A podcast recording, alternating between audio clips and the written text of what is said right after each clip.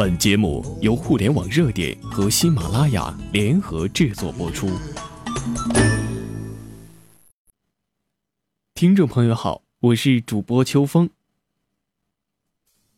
前几天，小米主动发起了对乐视的攻击，自称视频内容超过乐视数倍，双方攻伐不断。乐视一方面应对着小米的攻击。另一方面，也被一些媒体的失实报道所困扰，而乐视方面已经针对发布不实报道的上海众视数字科技有限公司向法院提起诉讼。六月十一号，一篇名为《乐视广电总局目前的 OTT 政策阻碍行业发展，乐视要联合行业持续向行业反映》的稿件通过网络发出。并迅速在网络空间扩散传播。稿件称，二零一五年六月十一号，乐视网投资者交流会在北京召开。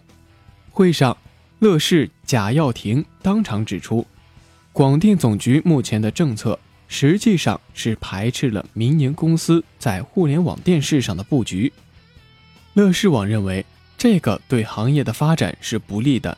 也会联合行业针对这个问题持续向广电反映。这个表述将乐视和监管当局置于一个十分对立的位置。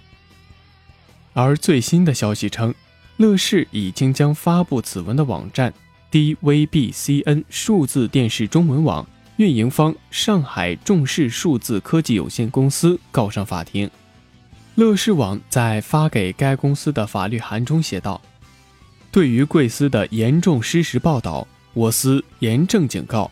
我司董事长贾跃亭先生在二零一五年六月十一号乐视网投资者交流会上，从未说过广电总局目前的政策实际上是排斥了民营公司在互联网电视上的布局，更未说过该文章标题。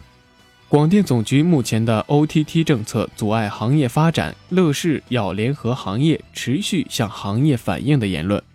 该文章的标题严重误导读者，不代表我司的态度。我司保留有现场交流会贾跃亭先生的发言录音为证。乐视方表示，乐视一向维护监管部门对于行业的监督管理。该文章的标题及相关不实内容已经对公众。及监管部门造成误解，给乐视造成了极为恶劣的影响。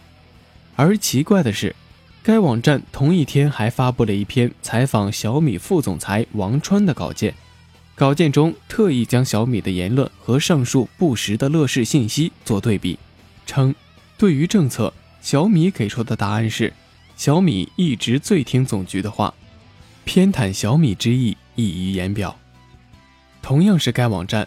去年八月，还曾发布过一篇《乐视十问》叫板广电总局的稿件，以乐视的名义对行业监管部门进行责问，造成监管部门和公众对乐视的很大误解，手段十分恶劣。